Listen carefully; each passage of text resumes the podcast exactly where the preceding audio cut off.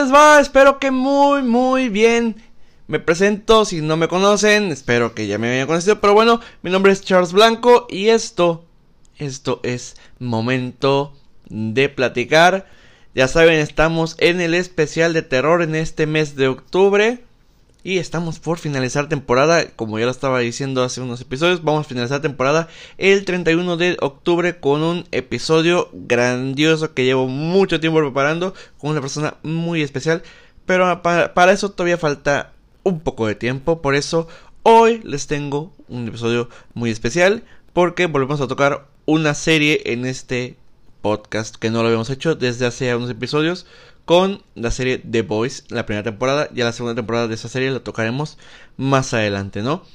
Pero ahorita tenemos una serie muy interesante, muy impresionante en lo que es el género de terror, de lo mejor de los últimos años.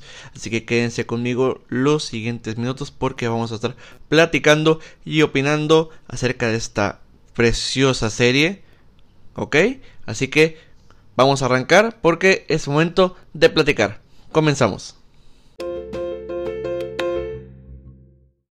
En esta ocasión, como lo dije, voy a traer una serie especial. Estamos hablando de The Haunting of Hill House, o traducido como La Maldición de Hill House.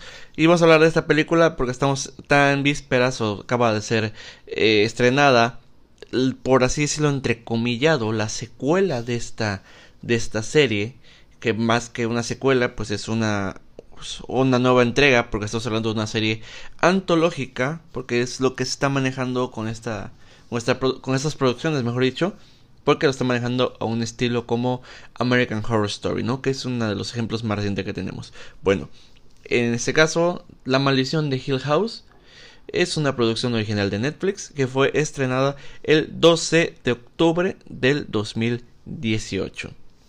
Este, esta producción, esta serie, fue creada, producida y dirigida por Mike Flanagan, quien uh, es de lo mejor que hemos visto en el terror eh, en los últimos años. Ha hecho grandes producciones en este género, como lo ha sido eh, Doctor Sueño, lo más reciente, eh, Gerald's Game, también original de Netflix, Hush, también original de, original de Netflix y que ya platicamos en este podcast hace varios episodios, fue de los primeros episodios que toqué en este su querido podcast.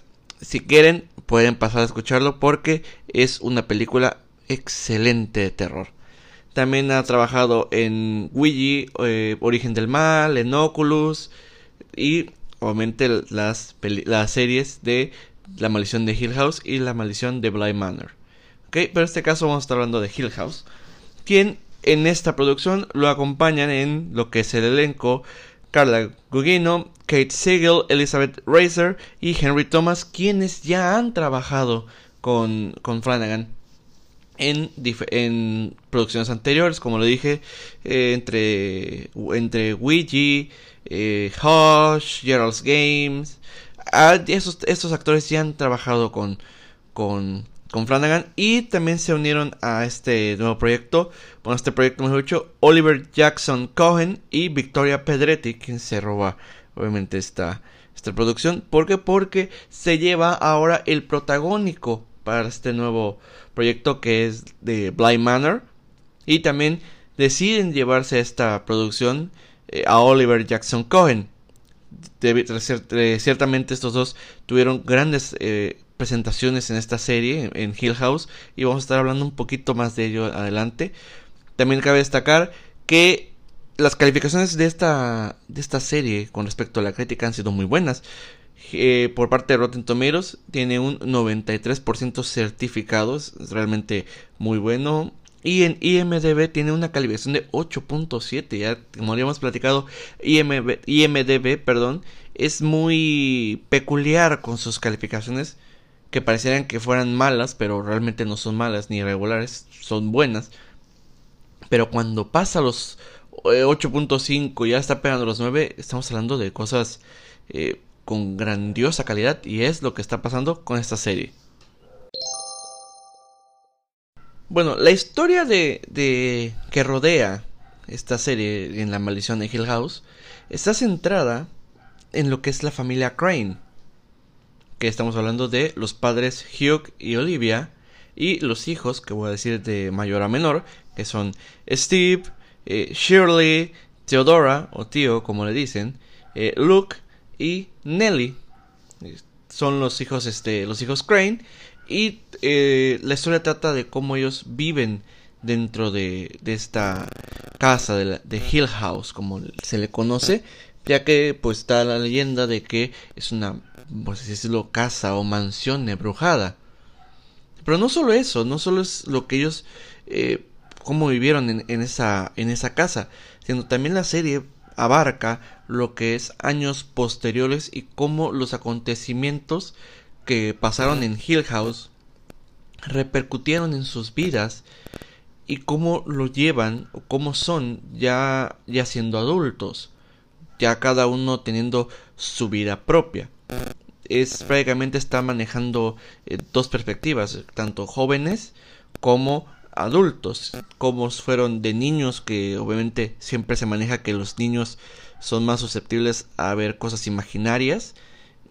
Y va mucho en tono eso de que si lo que están viendo los niños es real, eh, real en el sentido de, de fantasmas, de algo embrujado, o es solamente la imaginación de ellos por ser niños y cómo todos esos acontecimientos, qué, qué cicatrices dejaron en, en, en ellos, no solo en el sentido de, de tener miedo, sino en el sentido de, de confianza en uno mismo, problemas personales, problemas eh, mentales o psicológicos, depresión, adicciones, incluso falta de confianza, por así decirlo, ¿no? Como es, es lo interesante de esta, de esta historia, como digo, muy en general, de cómo se llega a manejar en, estas, ambas, en estas dos perspectivas. Ahora, quiero hablar un poquito de la estructura de esta, de esta serie de terror. Y sé hay que recargarlo mucho en serie de, de terror. Es, obviamente es muy diferente eh, apreciar lo que es una película de terror con una serie de terror. Por ejemplo, una película de terror eh, puede variar, por ejemplo, entre que la intensidad de las cosas vayan comenzando desde, no sé, los primeros 10, 15 minutos de la película y nada más vayan creciendo, creciendo hasta tener un clímax muy alto en los últimos minutos de la película o ir a fuego lento, por así decirlo, ir construyendo una problemática, dando contexto a ciertas cosas y desatar todo, por así decirlo, a, a la mitad de la película. Y de ahí, de ahí para arriba, ¿no? En, cuestiones de, de, intensidad, ¿no? Pero es, es diferente una serie de terror. En el sentido porque, pues, obviamente tienes más tiempo con el que puedes trabajar, ¿no? No es lo mismo trabajar una historia con entre hora y media, dos horas de tiempo a una serie en este caso fue una temporada de 10 capítulos de aproximadamente un promedio de casi una hora por episodio, un aproximado de casi 10 horas en total, ¿no? Es lo mismo 2 contra 10, ¿no? Hay una enorme diferencia y un, a, una amplia ventaja con la cual se puede trabajar con respecto a una serie. Puedes alargar más las cosas, puedes darle contexto a más cosas, puedes eh, meter más elementos y te da la oportunidad de poder resolverlos sin apresurar las cosas, siempre y cuando se sepa manejar esos tiempos. Obviamente, algo que me gustó mucho de esta serie, como digo, en cuestiones de estructura, es cómo agarraron los minutos, por así decirlo. Cómo agarraron, no sé, los, los episodios. La primera mitad de la, de la serie, perdón, es dando un contexto de lo que estaba pasando. Es, es impresionante el hecho de cómo te da el contexto esta serie de los hechos, como lo he hecho, entre lo que está pasando en el presente a lo que pasó en el pasado, y no solo el pasado varios años, sino incluso solamente eh, unos meses. Estamos hablando de una historia que tiene muchas perspectivas. Y hay que saber contar las perspectivas y darle eh, su lugar a cada una de ellas, siempre cuando se tenga el tiempo.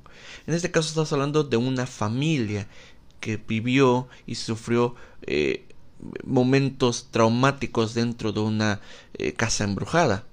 Y no fue uno o dos o tres integrantes de la película, estamos hablando de la familia, perdón, estamos hablando de una familia grande, como lo mencioné al principio. Siete miembros de la familia.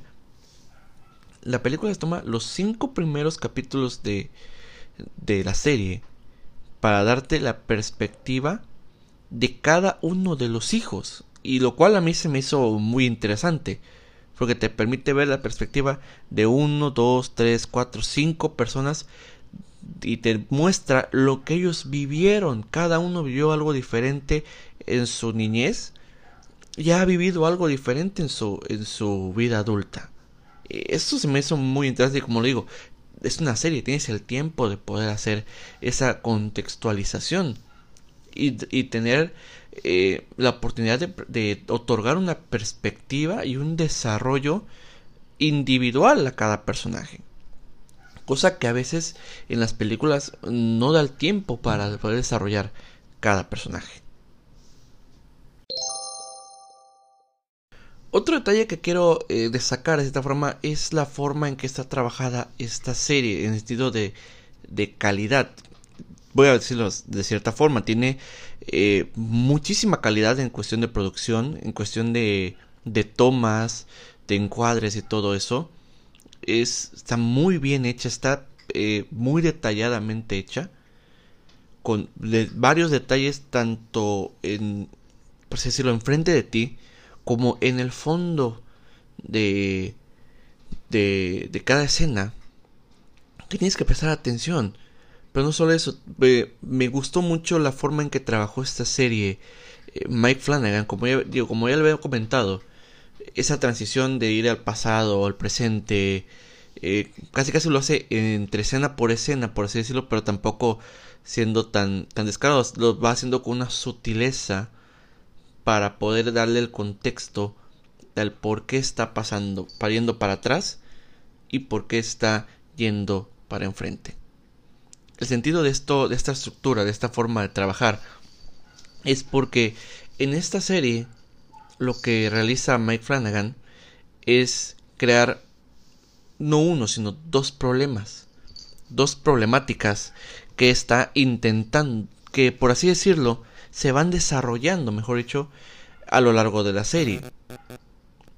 Una de estas problemáticas se resuelve, o por así decirlo, te, te ponen todo el contexto y te dan eh, pues así, los resultados o te dan a entender qué exactamente pasó a la mitad eh, de la serie, por así decirlo, porque no todo está resuelto, te, te resuelven una parte pero no todo. Y el otro el otro eh, el otro problema, la otra problemática que te presentan, esa te la presentan desde el primer capítulo, bueno, ambas te la presentan desde el primer capítulo, pero te la logran eh, concluir hasta el final. Es, literalmente todo el problema de este, eh, que presenta ahí. Es casi casi toda la trama. Y la sabe distribuir muy bien Flanagan episodio tras episodio tras episodio. Primero la contextualización la perspectiva de cada hijo. Y cómo ya con ese contexto que tú tienes en la cabeza, es decir, ya tengo herramientas para poder trabajar cómo te va llevando una intensidad eh, no, no, tan, no tan intensa, por así decirlo, pero va subiendo de manera cautelosa, tocando detalle tras detalle tras detalle en la historia en la problemática que ya te está presentando, para que en el momento que te diga, ¿es esto? Todo lo que tienes en tu cabeza, ya todo lo que ya viste, concuerde y encaje cada pieza que te, que te proporcionaron desde el primer capítulo encaje a la perfección en el momento que te digan es esto y tú digas tienes razón no, no, mames es, esto y, tu impresión de cada cosa de cada resolución de, de las problemáticas te deja eh, realmente con la boca abierta es impresionante la forma en que maneja esta, este tipo de, de narración de la historia. Ahora, metiéndonos ya de lleno a la cuestión de el estilo, por así decirlo, ya lo había mencionado al principio, esta es una serie que está catalogada o está que tiene el género de terror eh, puesto por donde le veas, ¿no? Y sí, sí es una serie de terror. Aunque no es el típico, no es la típica, mejor dicho, producción de terror a la que un fanático de películas de terror, por ejemplo, puede estar acostumbrado. No, aquí hay mucha diferencia. ¿Por qué? Por cómo se maneja las cuestiones de terror. ¿Cómo? Porque aquí el sentido es que te va dando una problemática y una cierta eh, preocupación en cuestión de, la historia, en cómo se va desarrollando de principio a fin esta problemática que se resuelve obviamente, cómo la va eh, procesando desde un, cada episodio y creciendo, como le dije, de, de manera lenta, porque es una serie, pero sí tiene las cuestiones eh, de, de, terror, de preocupación, de estrés, de ansiedad, de intensidad, que puede tener una cualquier producción de terror, ¿no? Aquí la cuestión es que también maneja algo muy importante, que es el diálogo y lo visual. El diálogo lo maneja muy bien esta serie, porque por momentos pareciera que estás viendo una serie dramática. La serie busca que, que conectes con cada personaje, que sientas lo que cada personaje siente, el dolor, el sufrimiento, la preocupación, el estrés, eh, la ira, por así decirlo, esos sentimientos que puede sentir cada personaje porque cada uno siente de manera diferente. Y te lo va presentando con un diálogo eh, muy bien diseñado, muy bien redactado y muy bien narrado. Como le dije, grandes actuaciones de, de este elenco te lo hace, te lo, te lo hacen, te lo hace muy digerible y hace que lo sientas. Créanme, esto es una serie de terror, pero este nivel de drama me tuvo llorando varias ocasiones. Y ni quiero decir cómo estuve al final de la serie, porque estaba yo literal como si hubiese terminado de haber visto Coco. Así, así estaba, literalmente. Y Coco yo me desmadré llorando y casi casi estaba así con esa serie pero porque conectas con los personajes. Hay, una gran, hay un gran trabajo en, en el guion y en el elenco para hacerte sentir cada cosa que el personaje esté sintiendo. Conectar con ellos fue lo que estaba buscando Flanagan, estoy seguro desde un principio. Y ahora hay, otro, hay otra cuestión. Como dije, es terror. Y si bien sí hay cuestiones auditivas y diálogos que te hacen sentir un, cierto terror durante la serie, obviamente no se compara con lo, con lo visual. No es, por ejemplo, eh, como he comentado en un episodio anterior, en lo de I'm thinking of ending things, pienso en el final, que era un terror psicológico muy, pero muy basado en el diálogo y en el terror que te podía sentir el trasfondo de cada cosa que se decía y lo que estaba pasando no es lo mismo a este tipo de, de producciones, donde si bien si hay diálogo, hay muchas cosas visuales. Sí, sí hay jumpscares. Hay, no muchos, no demasiados obviamente, porque no buscó eso Flanagan ser una serie eh, común, una producción común de terror con jumpscares al por mayor o como si estuviesen en oferta. Aunque no tuviesen sentido solamente por el hecho de espantar, entre comillas, sino que supo colocarlos. Los jumpscares, por así decirlos, los que no te esperas, los supo colocar discretamente a lo largo de la, de, la, de la serie. Lo visual que, que, realmente te daba miedo eran momentos en los que, en los que decías, ¿qué, estoy viendo? ¿Qué es esto? ¿Qué, ¿Qué va a pasar? ¿Qué hace, qué hace eso ahí? ¿Dónde, ¿De dónde salió esto? La preocupación en el sentido del cuestionamiento con terror. ¿Por qué está eso ahí? ¿Qué es eso? ¿Cómo llegó eso ahí? ¿Qué le va a hacer a, tal personaje? Y no solo lo que te presentan a simple vista. Como lo mencioné, es una película, es, perdón, es una serie donde no solo tienes que ver, como le dije, lo que está a simple vista, hay muchas cosas en el fondo hay demasiado pasando en el fondo. Obviamente no demasiado porque no pasa a lo largo de, las, de la serie. Pasa en momentos eh, específicos donde tienes que estar al pendiente. Porque en, el en el fondo de cada de algunas escenas vas a ver algo que te va a preocupar. Y que te va a generar un cierto terror. Y si bien eh, las producciones de terror están muy, muy apegadas con, con lo que es el sonido, la música, efectos de sonido, que te generan una tensión al, al, al ver estas producciones. Sí, sí maneja muy bien eh, Flanagan el sonido en esta serie, sí se maneja muy bien en Hill House. Pero no es la típica producción en el que cuando pasa algo, por ejemplo, eh, cualquier producción de terror, ¿no? Que, que por ejemplo, que pase un, un fantasma, por ejemplo, al fondo, que, que cruce por una habitación o algo así, se escucha un pin o un sonido musical, una nota musical, por así decirlo, que genere una cierta tensión, pero que también genere eh, un cierto aviso de que acaba de pasar algo. Porque obviamente te hace, no, no te es como que una ayudita para que si te distraigas, si te distraes, perdón, pues estás acá al tanto de que pasó algo. Que esos tipos de sonidos durante las producciones de terror. Pero aquí no, aquí tienes que estar pendiente de lo que está pasando. Eh, la serie te obliga a ver para tratar de no perderte estas cuestiones terroríficas que pueden pasar al fondo. Y hay tantas cosas al fondo, y tantas cosas como le dije, que que la, que la serie te va proporcionando. Pero incluso hay otras que, que tal vez no estás viendo. Y por más que las estés viendo, hay un trasfondo muy, muy interesante, muy importante en cuestiones narrativas, en cuestiones de la trama.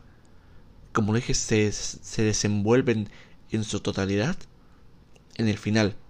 Hay escenas muy perturbadoras, eh, hay, hay visuales muy perturbadores que están bien hechos, están bien producidos y bien posicionados a lo largo de, la serie y están bien posicionados en el sentido de qué personaje le toca cada presencia perturbadora. Como lo dije, cada uno de los personajes tiene su propia perspectiva. Y así es como se maneja la serie. Las perspectivas son lo interesante, son lo importante de cada uno. Incluso lo es la perspectiva de la misma casa. Cómo se maneja la misma casa en, sentido, en el sentido de su relación, entre comillas, con los habitantes que tiene. Eso es lo que me fascinó de Hill House y estoy seguro que Bly Manor tiene también lo suyo. Ya he platicado con ciertas personas que me han dicho que Bly Manor igual se va un poquito más a lo dramático que por ejemplo en esta. Que yo sí lo sentí un tanto dramático, muy emocional, en el sentido de sentimientos. Pero no termina o no busca ser una producción común de terror, como lo digo. Sabe manejarse. Una. como una. Eh, con sus propios medios para hacerse destacar como una producción de terror a su manera. Y eso es lo que ha hecho Mike Flanagan a lo largo de sus producciones. Como Hush, como Gerald's Games, como eh, Ouija, como Oculus, también trabajo en, Oculus. Y es su manera de trabajar, no, es, no te busca un, un algo cliché de terror, sabe manejarse en sus propios medios. Y eso es la razón por la cual La maldición de Hill House es una enorme producción de terror, muy a su manera.